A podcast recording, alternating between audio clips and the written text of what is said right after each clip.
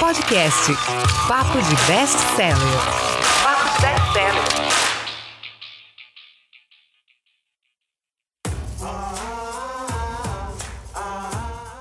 Primeiro podcast aqui, estou numa felicidade enorme, convidado para lá de especial, Sanjolém.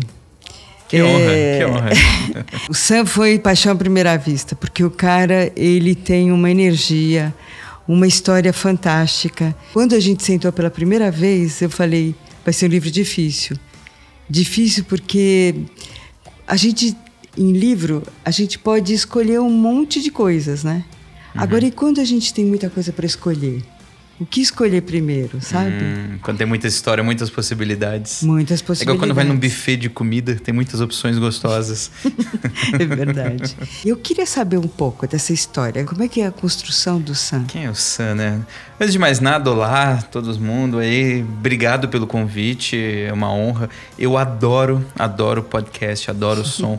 Eu sou, para quem estuda PNL, né, programação neurolinguística, eu sou uma pessoa bastante auditiva. Então, eu me amarro em poder ouvir um podcast, audiobook, gosto muito também. Então vamos explicar um pouquinho aqui o que, que qual foi minha história, de onde eu vim, o que, que eu fiz. Eu não sei se vocês sabem, mas eu sou descendente de japoneses, né? Minha mãe é, é japonesa. Na verdade, meu avô, porque eu sou Sansei. San é três em japonês também, e eu sou terceira geração. E quando eu fiz 18 anos, eu sou da zona leste de São Paulo. Eu tive todos os tipos de empregos horríveis que alguém pode imaginar. Eu já fui entregador de panfleto no farol, eu já vendi coisa na rua. Eu me virava, né? A gente fazia. Fui Sim. iluminador de show de música, fui músico, que talvez tenha sido a profissão que eu menos ganhei na minha vida, mas tudo bem. E quando eu fiz 18 anos de idade, eu larguei a faculdade. Eu estudava rádio e TV, não tinha dinheiro para pagar a faculdade. E meu emprego de entregador de cachorro pagava muito mal. Trabalhava num pet shop entregando cachorro e tomava mordida de poodle o dia inteiro, faz parte do, do trabalho. e um, um, primo meu, japonês, falou assim: Pô, Sam, por que, que você não vai pro Japão? Eu pensei, pô, mas Japão, não sei, eu ainda tô trabalhando, tá ruim, mas não tá tão ruim assim, vou virar peão de fábrica. E ele falou: não, se você for pro Japão, você vai ter a chance de conhecer o futuro. O que, que vai ser o futuro dos negócios 10 anos para frente? Eu pensei, pô, isso é tentador, hein? E eu fui, fui ver a documentação, eu conseguia ir para o Japão, tirei um visto de trabalho e embarquei. 18 anos de idade, sabia nada da vida do mundo, nunca tinha saído do Brasil, tinha ido uma vez, sei lá, para o Paraguai comprar um, um, DVD, mas era o máximo. E de, de ônibus? De, de, não, eu tinha ido com a banda. A gente foi fazer um show ah, tá. Foz do Iguaçu e eu tá. atravessei a fronteira da minha. Mas tinha sido minha experiência de, sei lá, uma hora fora do Brasil. E aí, quando eu saí do Brasil de verdade, eu comecei assim a viver muita coisa. E eu experienciei muitas coisas. Tanto que uma das uma das coisas que eu fiz depois que eu voltei é que eu não queria perder aquilo tudo. E eu escrevi meu primeiro livro quando eu voltei do Japão, que chamava Sob o Sol Nascente. Legal. Que eu contava como. Não é um livro tão interessante, mas na verdade a ideia foi muito mais guardar as memórias que eu vivi lá. Porque eu digo para você, não sei onde você tá ouvindo a gente, talvez tenha pessoas aí do Japão mesmo ouvindo a gente, mas não importa o quanto você acha que você já trabalhou na sua vida.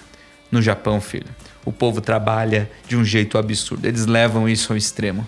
Eu achava que já tinha trabalhado muito no Brasil, mas não tem esse negócio. Eu trabalhava uma média, pra você ter uma noção, em torno de 18 horas por dia. Se você fizer as contas, o dia tem 24 horas, não sobra muitas outras horas.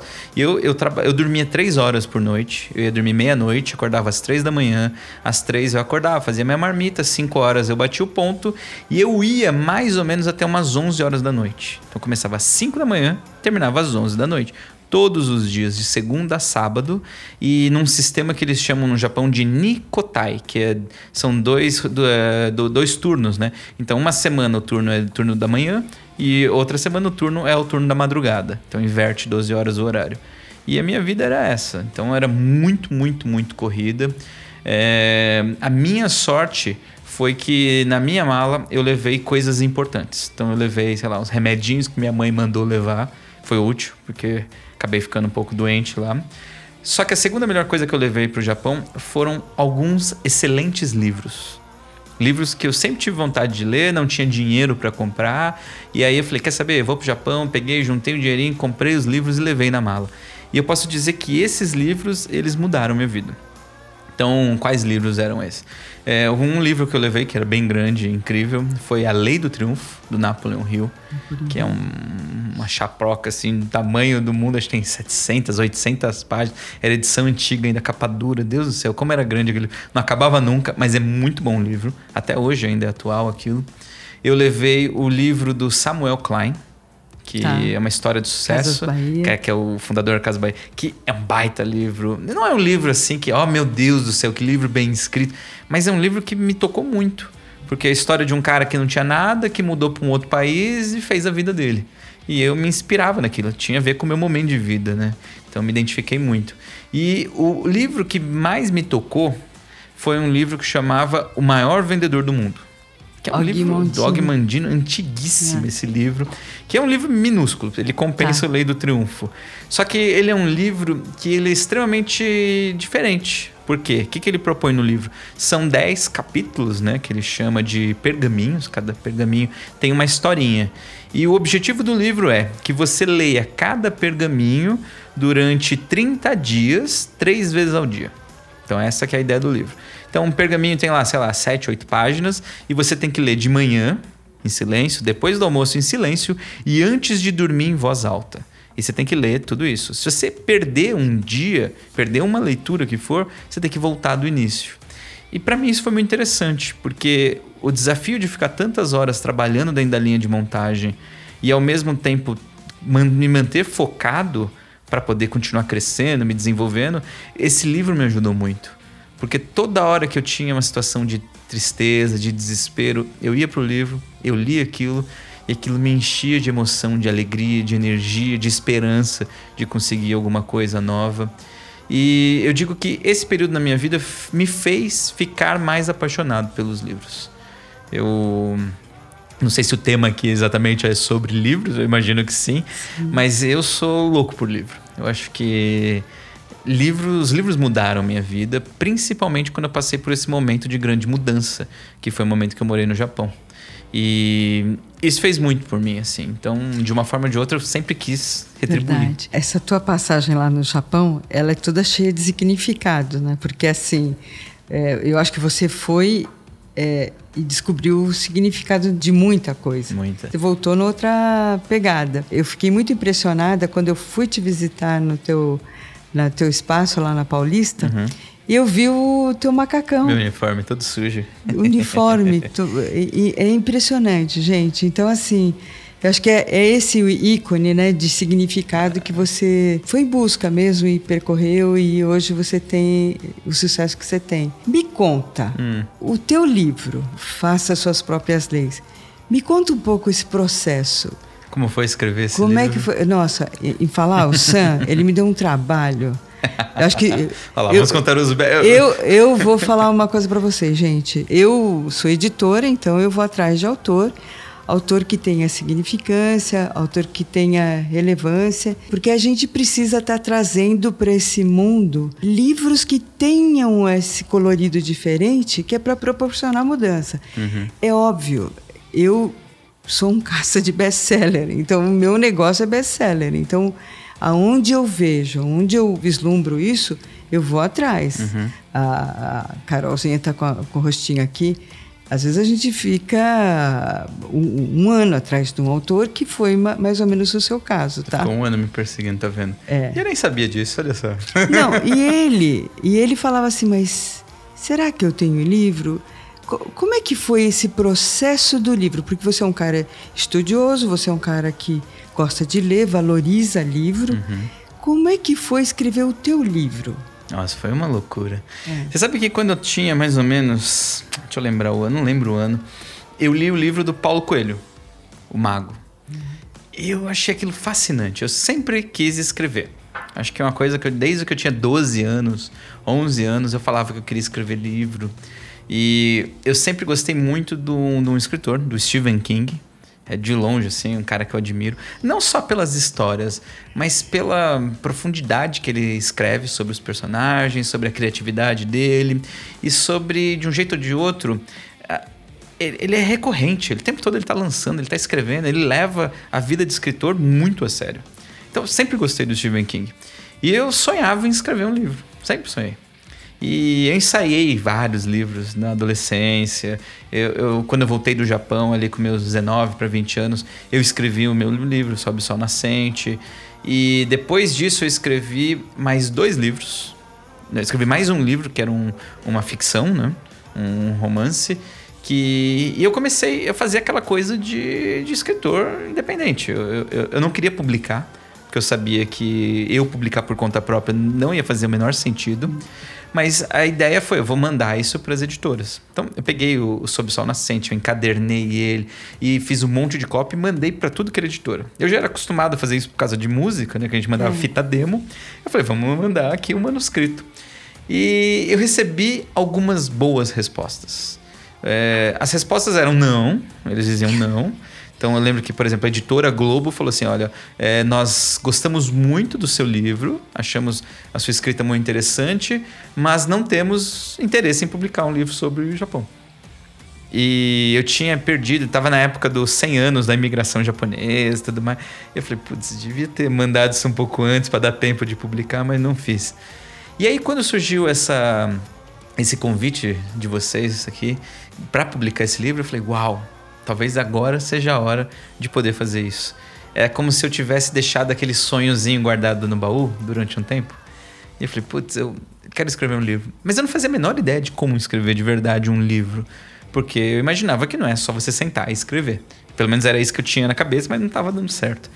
E quando você começou a me explicar o conceito, como é o processo, quais são as fases dali da escrita, e eu falei, uau, fica muito mais fácil fazer desse jeito.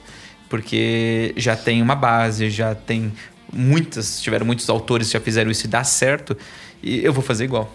E eu comecei a seguir esse molde, esse modelo, esse template, né? E realmente ajudou muito. E uma coisa que eu aprendi assim escrevendo, Todo mundo acha que, pelo menos todo mundo que eu conversei até hoje, acha tá. que para escrever um livro você tem que sentar e mandar bala de uma vez. é como se fosse escrever um livro num dia. Não dá para fazer isso. É, é, praticamente impossível você conseguir, conseguir escrever um livro num dia, a não ser que seja um livro muito curto. Porque um livro, ele necessita muito de recorrência. Todo dia sentar ali e escrever um pouquinho. Todo dia sentar e escrever um pouquinho. Todo dia.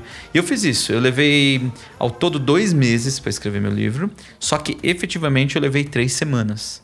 Porque os outros dois meses foi ali pesquisando, estudando, me inspirando, fui assistir bons filmes, ler bons livros. Eu fui me encher de coisas boas.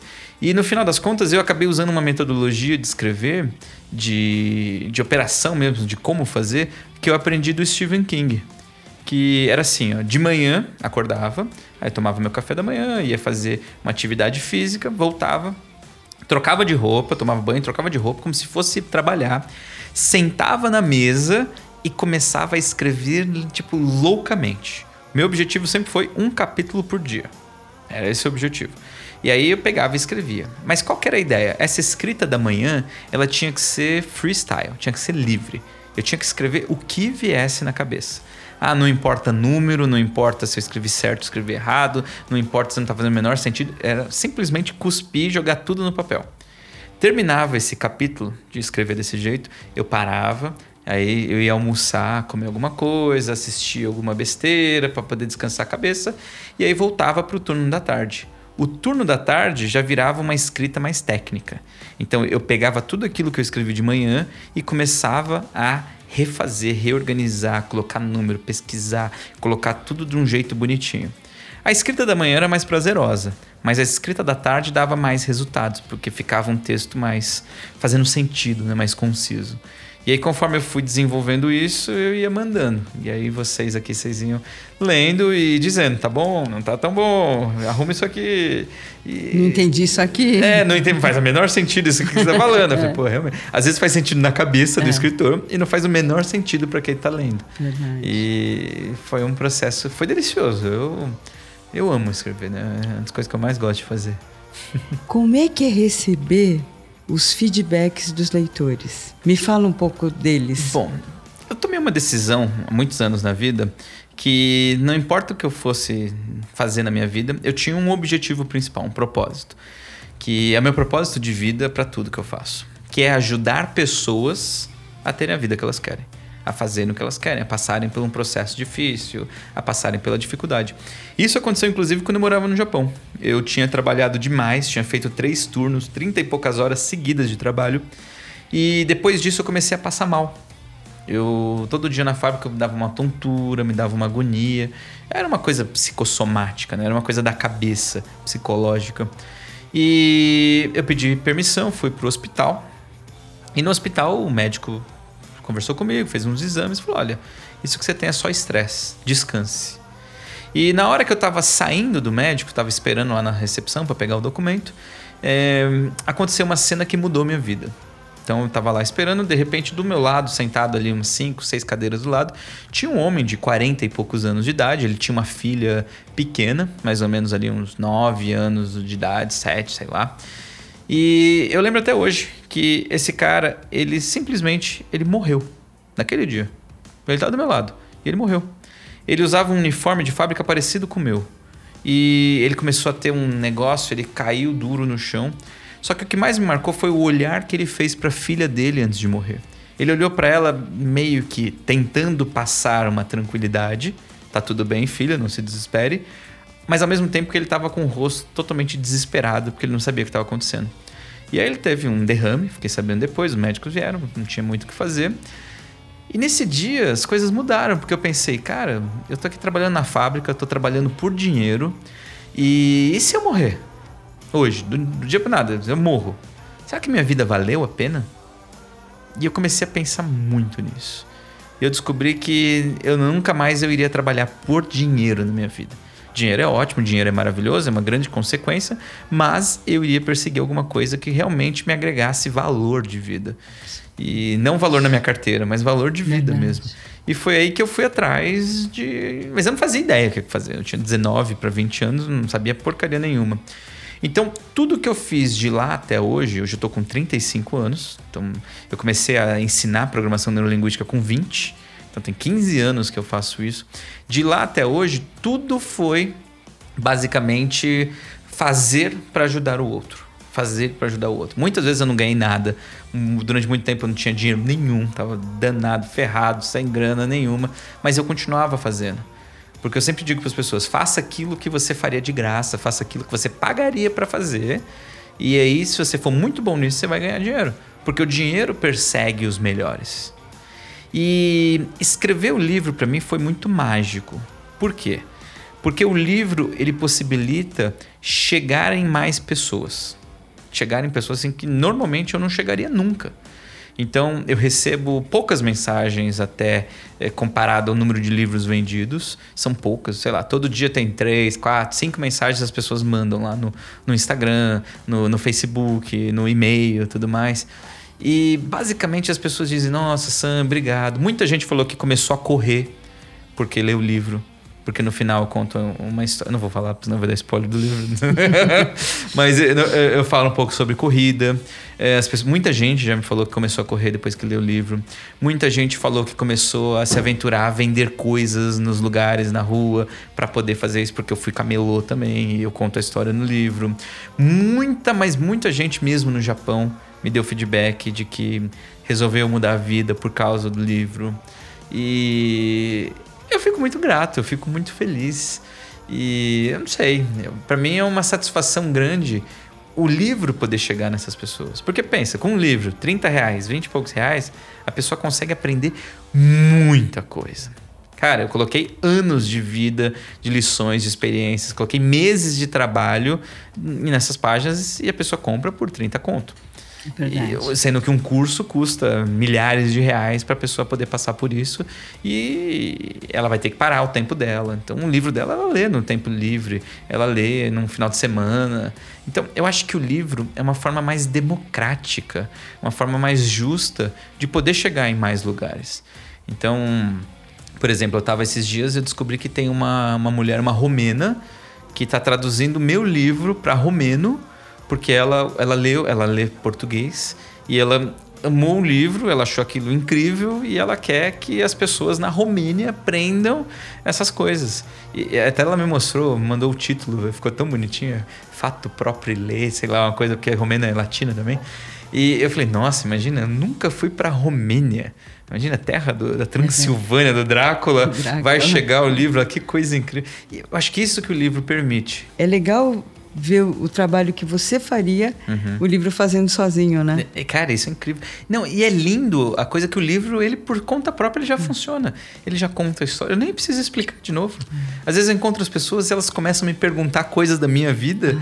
E eu penso, mas como essa pessoa sabe tudo isso? Eu falo, ah, tá no livro. Tá no livro. isso, isso é bem engraçado.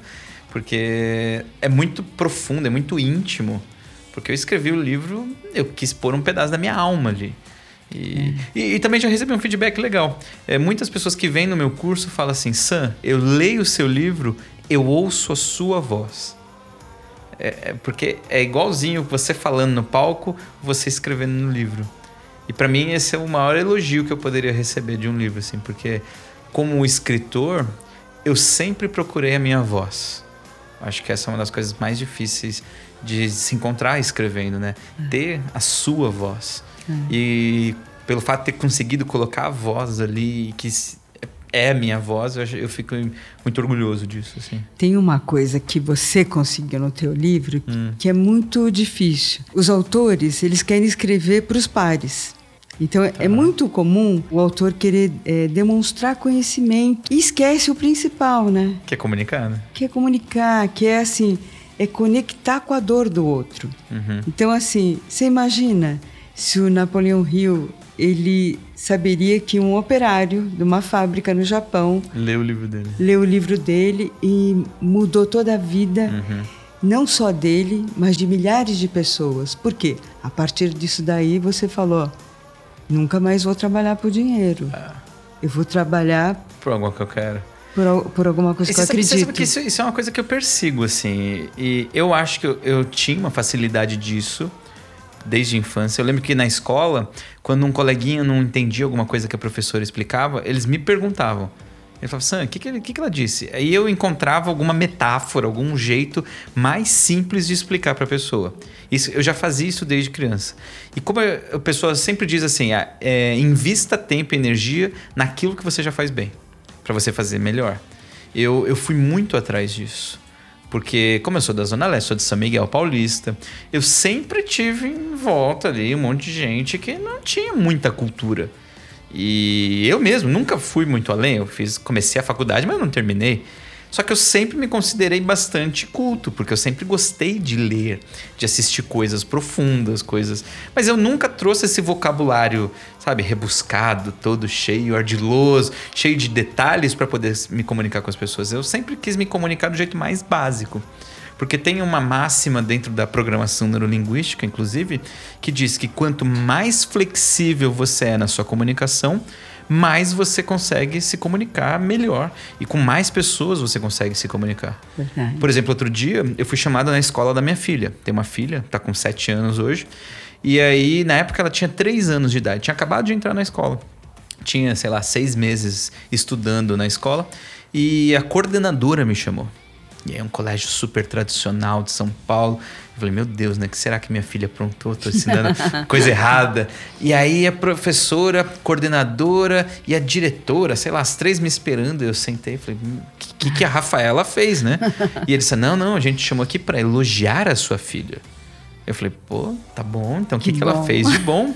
que bom. E aí elas falaram assim: não, a gente ficou muito curiosa, né? Porque outro dia a professora chegou na sala e a Rafaela estava dando uma aula de política para as outras crianças. Eu falei, Deus do céu, minha filha virou petista, tá agora colocando todo mundo ali, cadastrando. Eu falei, o que que tá acontecendo? Ela falou, não, não a sua filha estava explicando para os coleguinhas de sala, pensa, criança de 3 anos de idade. Ela estava dando uma aula ensinando o que era um impeachment. Como ela Aonde? sabe disso? E as professoras, não, foi por isso que a gente chamou. A gente quer saber como ela sabe o que é um impeachment, porque ela estava explicando do jeito certo. Eu falei, Deus, eu não sei.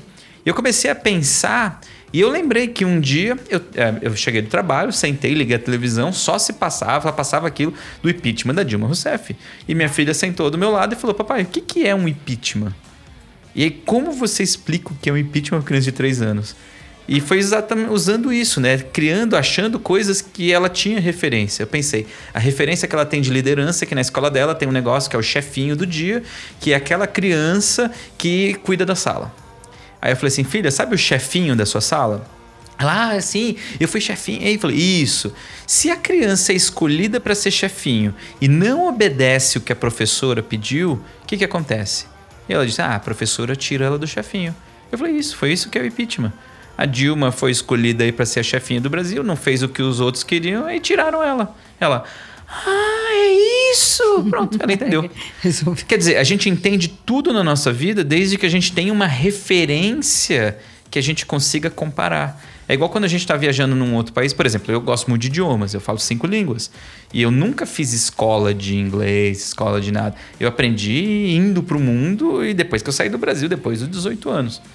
E como que a gente aprende línguas? É assim, você está conversando com alguém e você não sabe nada, de repente você ouve uma palavra que você conhece, você tem referência daquela palavra. E aí você começa a juntar, opa, ouvi mais uma, você começa a cruzar as palavras para criar o contexto daquilo que você está ouvindo. Então, tudo na vida é baseado em referência. E a minha comunicação simples sempre foi focado em encontrar referência na vida das pessoas. Todo mundo sabe o que é pagar uma conta, o que é não ter o dinheiro para poder fazer aquilo que tem vontade, de não ser o melhor, de ser ridicularizado, das pessoas não acreditarem. E eu procurei essas situações na minha vida para as pessoas se identificarem e encontrarem referências para elas poderem entender a história principal. Foi esse que foi o objetivo. Perfeito. Nessa tua trajetória, você conheceu um monte de gente uhum. ícones, né? Porque você começou lendo eles, mas depois, na realidade, você acabou fazendo o curso ou trazendo eles para fazer curso Fazer aqui. negócios. É, negócios e conta um pouco desse desse universo aí. Eu acho que essa talvez tenha sido uma das partes mais audaciosas da minha vida, que foi ir atrás dessas pessoas que eu li. Então, eu lembro que quando eu estava na faculdade, até contei isso outro dia para você, que eu, eu estudei rádio e televisão.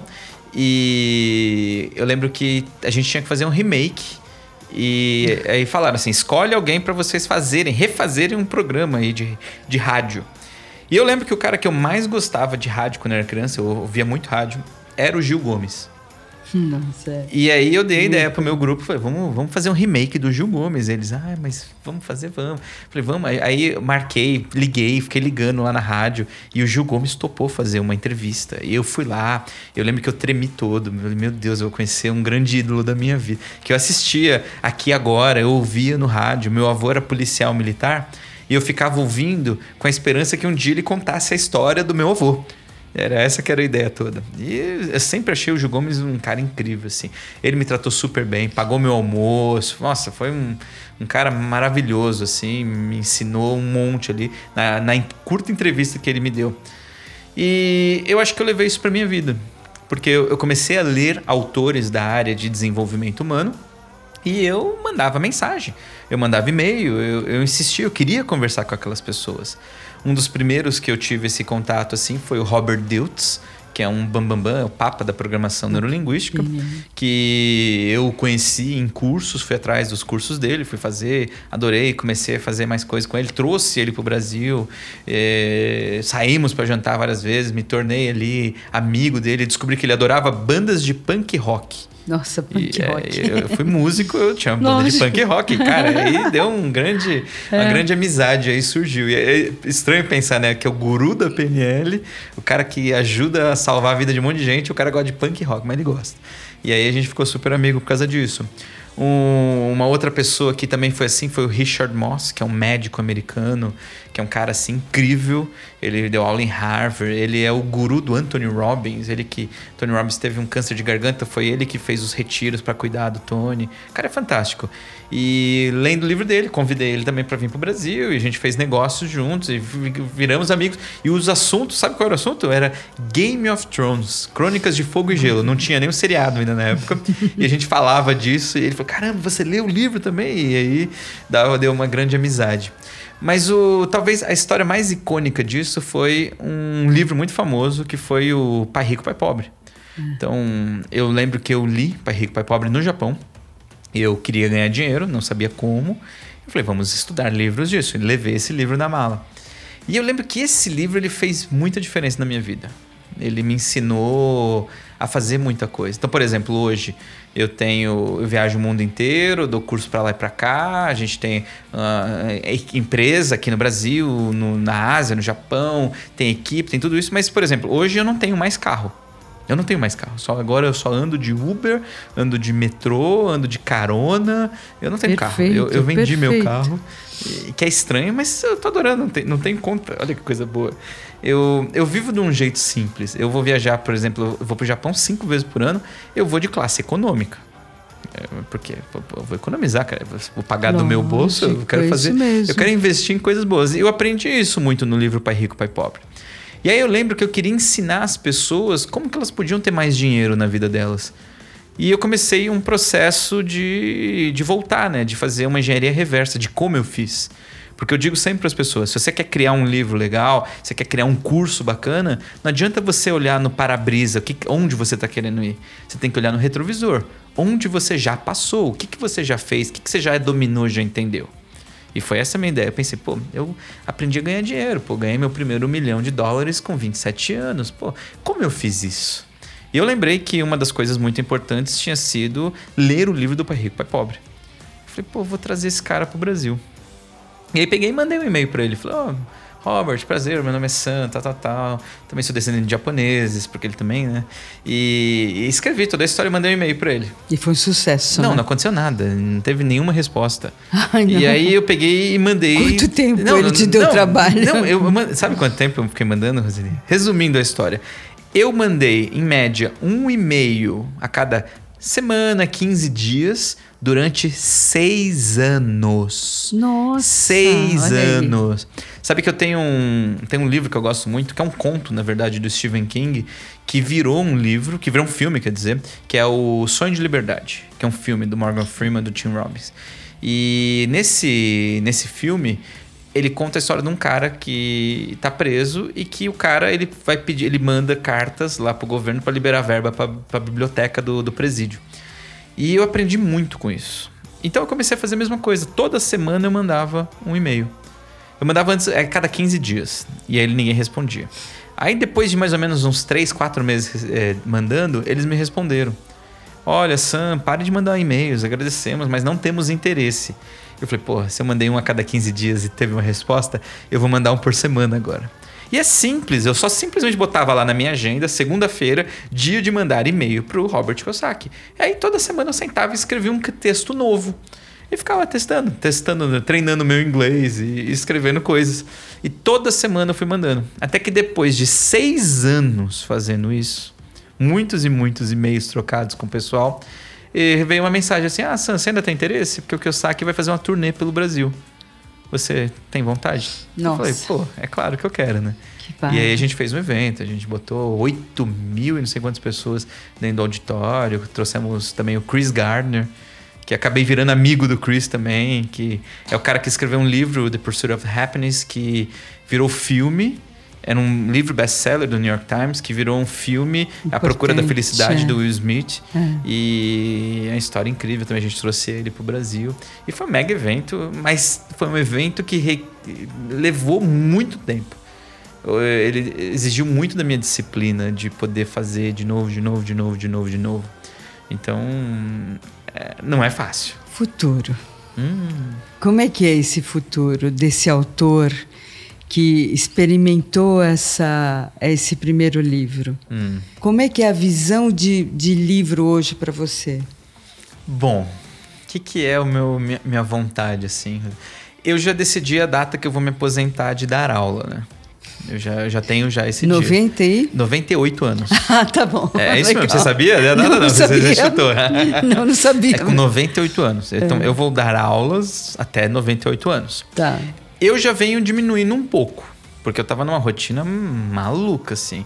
Eu tava dando 230 dias de curso no ano não estava sobrando tempo para quase mais nada. Então, eu já dei uma diminuída um pouco agora, mais pessoas no mesmo grupo e menos grupos.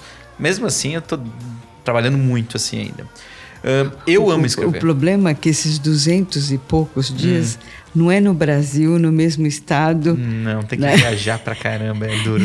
É, é no mundo e é. é, em vários estados e é. depende de translado também, né? É, então... Por exemplo, para ir para o Japão, eu estou indo cinco vezes por ano para o é. Japão.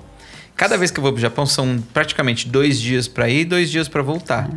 Quer dizer que eu passo 20 dias do ano dentro de um avião, na classe econômica.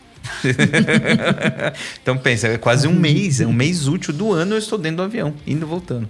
Mas tem a ver com um objetivo de vida maior, então eu tô, vale. eu tô, eu tô alinhado. E Deus me fez pequenininho para caber na classe econômica. Então eu caibo muito bem ali, ó, vira, vira business praticamente. Mas qual que é meu objetivo? Eu amo escrever. Eu acho que escrever, eu já disse até inclusive para você, é uma das coisas que eu mais gosto de fazer na minha vida. E eu quero continuar escrevendo.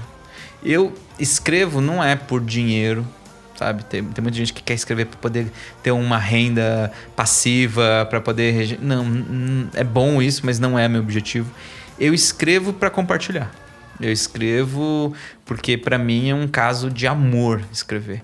Para mim sentar ali na frente do computador e encontrar as palavras que outro dia eu recebi um feedback disso, falou assim: "Sam, você escreve é, desenvolvimento pessoal, autoajuda, mas você escreve quase como se fosse um, um poema, é quase como se fosse uma ficção, tem porque eu gosto desses elementos, sabe, de dessa narrativa com vários tons, assim, várias camadas de informação.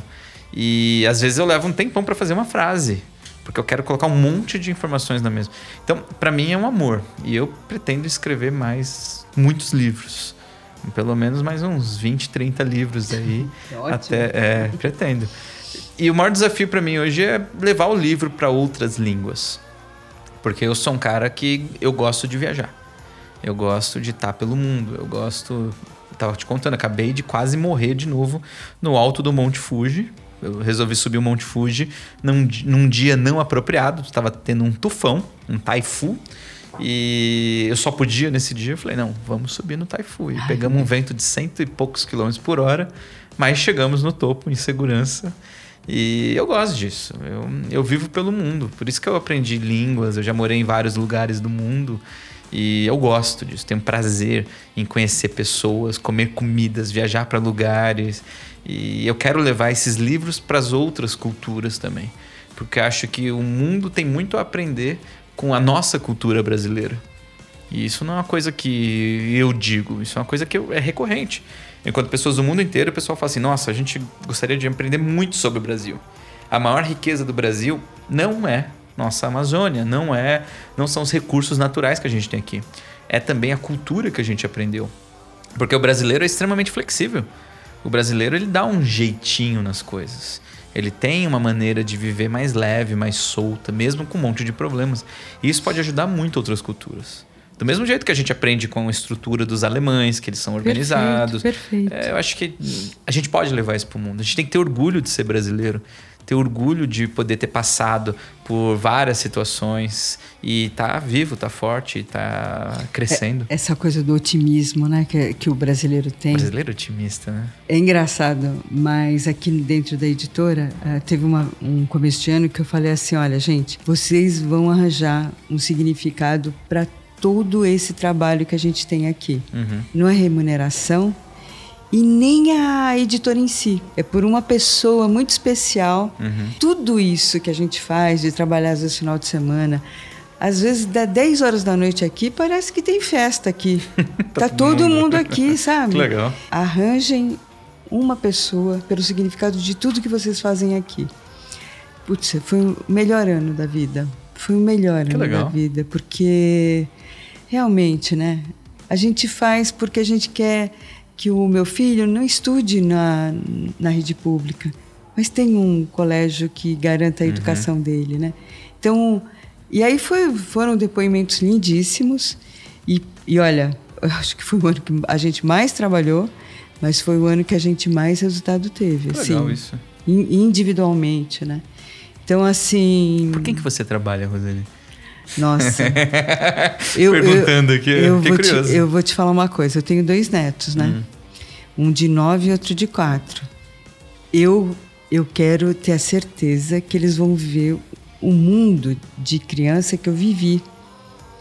Sabe, o um mundo de liberdade, Uhum. um mundo que a gente existia a segurança dos pais, Uhum. que mesmo na dificuldade a gente não tinha dinheiro, né, para um monte de coisa, Uhum. mas a gente tinha aquela segurança da família. Tá. Tipo, a família às vezes não tinha tanto dinheiro, mas você tava se sentindo segura porque os pais passavam essa segurança. É, nossa, a Legal. gente tinha essa coisa de, de ter um lugar para dormir, Uhum. quente, gostoso, afetivo, amor de montão. Porque hoje, hoje, esse processo mental que você deve saber bem, ele vai estressando e vai fazendo a gente tirar todas as cordinhas das emoções, né? Eu adoraria é, que os meus netos pudessem viver isso Uhum. e pudessem viver na plenitude da leitura, sabe? Porque se eu tive uma tábua de salvação, essa tábua de salvação foi a leitura. Que coisa. Também. Porque a minha mãe era analfabeta, mas ela Uau. patrocinava livros pra gente. Incrível. É incrível isso. Então a gente teve acesso à coleção do Júlio Verne. Uau. Co- Bela, bela, bela coleção, hein? É Não, incrível. putz, a gente tinha um monte de livros. E aí. Só que a gente tinha uma obrigação, né, meu filho? De- depois de, de todo o serviço da casa feito, a gente tinha que fazer as coisas da escola. E, Uhum. e como ela não sabia ler, ela pedia pra gente contar. Ah, que legal. Uau. É. Ela pedia pra, pra gente contar as histórias. Então, é, era um mundo à parte, né? Que legal. Era bem legal mesmo. Era uma boa maneira de utilizar as crianças. De- Lindo, é verdade. Eu, É. acho, eu acho lindo isso. Eu acho que eu, eu trabalho pelo japonês que morreu no, naquele dia no hospital. Porque eu vejo muitas pessoas que às vezes estão no mesmo caminho. E eu não gostaria que a vida dele tenha sido em vão, sabe? Eu gostaria que essas pessoas elas pudessem morrer tendo feito coisas incríveis para o mundo e não desperdiçado a vida à toa só, só por dinheiro. Tem um economista eh, americano, não lembro o nome dele, ganhou um Nobel esses tempos. Ele diz que os três maiores vícios da humanidade são: primeiro, crack, segundo, açúcar e terceiro, um salário alto. É muito difícil você tirar o vício de uma pessoa de um salário alto. Então, eu vejo, por exemplo, vamos pensar na comunidade brasileira lá no Japão, os Decasex. Lá no Japão, trabalhando numa fábrica, a pessoa ganha 3 mil dólares por mês. 3 mil dólares são hoje, com dólar, mais ou menos, dá uns 10, 12 mil reais por mês. É um salário, sei lá, de um médico aqui no Brasil. Pra quê? Pra ficar dentro de uma fábrica apertando o botão. Pegar um cara desse e fazer ele ir atrás de um novo sonho, de um novo desafio, empreender, qualquer coisa, é muito, muito, muito difícil. Porque ele tá ali viciado num salário alto. Verdade. É difícil mesmo. Então, muitas vezes é difícil abrir mão de algo que tá ok para se lançar num desafio que pode te levar para uma coisa incrível ou pode afundar também e chegar no fundo do poço. Eu acho que esse é um dos maiores desafios das pessoas.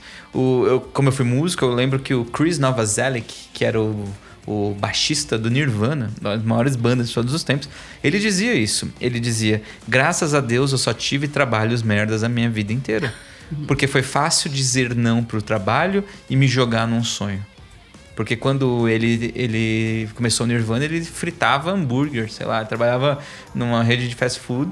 E aí o Kurt Cobain chamou ele pra fazer a banda e ele topou na hora, porque qualquer coisa era melhor do que aquilo que ele tinha. E é divertido pensar nisso, assim. Porque às vezes as pessoas estão presas, e talvez quem tá ouvindo a gente pode às vezes estar preso num padrão desse, e de que você tá adiando o seu sonho. Então, para um pouquinho, coloca um preço na sua vida, diminui seu custo de vida e se joga, cara. Tempo, vida é tempo. Se você tá dando seu tempo, você tá dando sua vida. Então, cuide bem do seu tempo. As pessoas têm condição de fazer essa mudança de mindset? Que jeito? O que que é mindset? Né? Essa palavra tá na moda, É. o pessoal sacaneia hoje em dia. Mindset, coach e, e várias outras palavras desse, desse mundo. Mindset nada mais é do que as estratégias que a pessoa tem para alguma coisa. Tá. Então, é possível mudar estratégias? Com certeza. É só você começar a encontrar maneiras mais eficientes de você conseguir alguma coisa. Então, vamos pensar, a pessoa tem um mindset para o trabalho. Ela acha às vezes que para trabalhar, ela precisa fazer alguma coisa que ela não gosta, ganhar pouco e ser sofrido. É uma estratégia. É uma estratégia que vai levar ao resultado que ela tem no dia a dia. Se ela mudar essa estratégia e falar assim, pô, uma estratégia boa é trabalhar é, bastante e ganhar bastante e pode ser algo divertido. Pô, já é uma estratégia nova. Já é o que a gente chama de novo mindset. E se ela conseguir provar que isso é verdade e que isso dá resultado, isso vai se tornar uma crença. E isso vai mostrar para ela que ela tá certa. E ela vai continuar fazendo e acreditando naquilo. De tanto acreditar, as coisas acabam acontecendo. É isso um dos principais fatores e elementos que a gente tem para nossa vida. Então, por exemplo, a pessoa pode desenvolver um mindset ainda melhor, uma estratégia ainda melhor. Então, a minha estratégia hoje é: eu trabalho pouco, fazendo algo que eu amo muito e ganho muito dinheiro. Olha que interessante. É, ah, Sam, mas isso é difícil. Não é difícil. Ser difícil ou não é uma crença. Tem um livro ótimo, até dicas, hein? O, o 4 Hours Work Week, trabalho 4 horas por semana, que ele fala um pouco disso que do, do Tim Ferriss lá. Que você pode trabalhar pouco e ganhar muito. Como? Mas você precisa ser muito bom naquilo que você faz. Você precisa fazer coisas que ninguém consegue fazer. Pouquíssimas pessoas fazem. E você tem que estar tá ali fazendo aquilo que você gosta. Porque dificilmente você vai ser bom em algo que você não gosta. E, e, é estranho, né? Pensar que, pô, vou ganhar muito dinheiro fazendo algo que eu gosto. Porque às vezes a pessoa acha que o que ela gosta tem que ser só hobby, não pode ser. Não, não tem nada a ver com isso. E tem um monte de histórias incríveis aí é, em jogo. Esses dias eu estava conversando com o Chris Gardner, que eu comentei agora há pouco com vocês. O Chris estava me falando a história dele, contando várias coisas. E ele tem um discurso muito focado em seja o melhor no que você faz. E eu gosto muito desse discurso, eu acho ele muito inteligente. Ele diz o seguinte: ele tocava trompete. E aí ele gostava muito de trompete, ele gostava do Miles Davis, e ele queria ser trompetista, trocar ali, um monte de coisa bacana. Mas ele descobriu que, por mais que ele gostasse daquilo, ele não era tão bom. Ele era ok. Ele não era o melhor. E nem um dos melhores. O que, que ele fez? Ele abriu mão disso e foi atrás de uma outra coisa, que ele tivesse o mesmo prazer e que ele pudesse ser muito bom. E ele descobriu que negociar com bolsa, com investimentos, com negócios, era algo que ele podia ser muito bom. E aí ele investiu toda a energia dele nisso. E o último papo que a gente teve, ele estava comprando um time da NBA. Era, era o novo investimento dele. Não, você está comprando um time dele. Ele não podia me contar qual era, que era segredo ainda de negócio. Mas ele lembra que ele mandou, acho que 700, 800 milhões de dólares foi a proposta dele para comprar o time ele vai construir uma arena, muito legal. E é isso.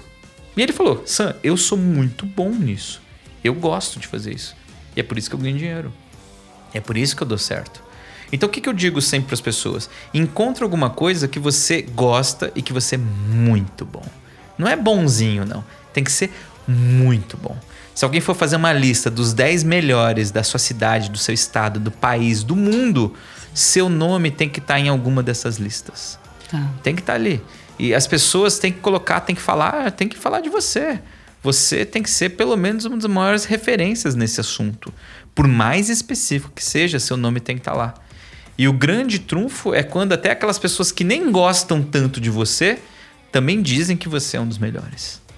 Porque aí é por pura competência, não é por gostar ou não. E esse para mim tem sido sempre um desafio que é um desafio que eu já tenho isso já no mundo do desenvolvimento pessoal, de PNL, e eu quero vir para o mundo da, da escrita, né? Eu quero escrever bons livros. Porque às vezes eu fico me perguntando assim, Roseli, por que, que tem livros tão mais ou menos que vendem tanto? E tem livros tão bons, tão bons, que as pessoas não conhecem, assim? Às vezes um livro não é tão bom, mas a capacidade do autor fazer barulho faz, faz com, que, com que, o livro venda. Porque, por exemplo, um livro depois, se um livro é muito bom, ele às vezes ele dura muitos anos. Dura. Mas não necessariamente ele vendeu bem no começo, né? Não.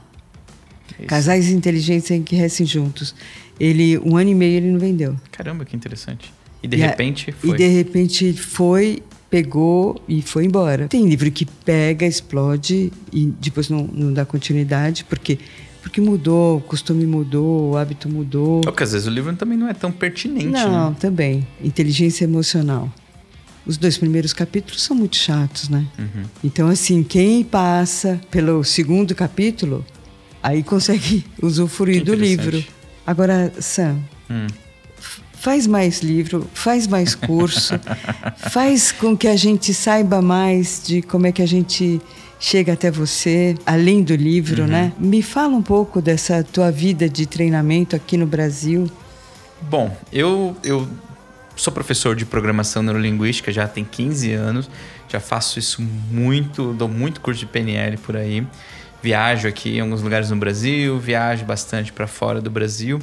E basicamente o que é programação neurolinguística? É aprender a fazer coisas de propósito. É fazer coisas de um jeito porque eu quero fazer e poder repetir quantas vezes precisar. Então é um estudo da excelência humana. Então, gosto muito de PNL, me ajudou muito e eu tenho um prazer muito grande de poder compartilhar isso com as pessoas. Eu faço bastante turmas aí, então entra no meu site sanjolen.com ou então na, no site da minha empresa também, que é eusever.org, é E-L-S-E-V-E-R, eusever.org. E vocês vão achar aí datas aí, bota Sanjolen no Google que tem bastante coisa. Tem o meu canal no YouTube também, que eu posto bastante coisa, tô com vários projetos bem legais pro YouTube. Eu gosto muito de vídeo, gosto muito também, então tô postando vídeo toda semana, tô aumentando para logo logo vão ter três vídeos por semana que não é fácil, exige um, um, tempo, mas é uma coisa que a gente gosta, né? Então tem que, tem que investir. Então põe lá no YouTube, sanjolen.com, que você vai encontrar também Legal. bastante coisa de graça ali, disponível, fácil. O que mais? Onde que a pessoa me acha? Nas livrarias, meu livro Faça Suas Próprias Leis, que é um livro bem legal, assim, que eu posso dizer, porque ele quebra muitas regras. É, eu digo que a gente vive muito em cima de tabus muito em cima de regras invisíveis que a gente não sabe porque segue, mas segue. É aquilo que a gente chama de conformidade social. Eu faço porque os outros estão fazendo e vou continuar fazendo até o infinito. E esse livro ele vem muito para quebrar isso daí. E, por exemplo, eu gosto muito de falar de um tabu que é o tabu do palavrão. Palavrão, não sei se você já parou para pensar, mas se você pega uma palavra em outro idioma, e você diz essa palavra em outro idioma, ela às vezes não significa nada pra gente. Mas quando você está dentro do seu idioma, que você nasceu, você falou a vida inteira, e você pega uma palavra que é um palavrão, às vezes a pessoa tem vergonha de falar. Nossa, não pode dizer isso na frente dos outros. Por quê? Tem alguma lei que proíbe isso? Não. É um tabu. É uma regra invisível que a gente segue. Então, por exemplo, se você pegar um palavrão aqui em português, vamos pegar um caralho. Tá vendo? Caralho. A pessoa não pode dizer caralho nos lugares. Mas o que, que significa caralho? Caralho é o maior mastro do navio. Sabia? Você pôr lá no dicionário, tem lá, caralho. Caralho é um pedaço de árvore. Essa é a tradução. Esse é o significado de caralho. Só que por que, que dizer caralho é mal visto dentro de determinadas situações? Porque criaram um padrão disso. E a gente tem essa regra. Por exemplo, se eu disser a palavra buceta. Oh, meu Deus, é um, palavra, é um mega palavrão, sim. Só que o que, que significa? Significa uma bolsa pequena. Em Portugal se usa isso o tempo inteiro. Nossa, essa, essa buceta que está pendurada aqui é uma bolsa pequena. Isso, inclusive, sobrenome em Portugal. Por que, que as pessoas associaram isso ao órgão feminino? E por que que buceta, que é um, é um sinônimo do órgão feminino, é palavrão, e dizer vagina não é palavrão, que é propriamente dito o órgão feminino? Isso é um tabu. É um tabu. É um tabu. E esses tabus impedem a gente de seguir em frente, impedem a gente de fazer coisas incríveis, coisas maravilhosas. Porque a solução daquilo que você quer está naquilo que você nunca fez. E fazer coisas que você nunca fez significa ultrapassar alguns tabus que você tem na sua vida. E esse é o livro, Faça Suas Próprias Leis. É um livro que te ensina a ir contra a maré, ir contra a corrente que todo mundo está indo, a modinha que todo mundo vai e pensar de um jeito novo, um jeito diferente. Essa que é a ideia do livro aí. Então, encontre os livros aí nas melhores livrarias, faça suas próprias leis aí, rapidinho, fácil de ler, tem duzentas e poucas páginas. É lindo o livro, vocês fizeram um trabalho maravilhoso com o livro, Verdade. eu acho. Livro lindo. Mas e criar as, as novas estratégias, né? Com certeza. Sam, te agradecer do fundo da alma. Você está compartilhando esse tempo todo de aprendizado teu aí, de, de vivência, de experiência. Tamo junto, cara. Tamo junto. que precisar é só chamar e em breve novos livros aí no mercado. Sem dúvida, sem dúvida. Obrigado, Roseli. Super, beijo. Podcast Papo de Best Seller. Papo de Best Seller.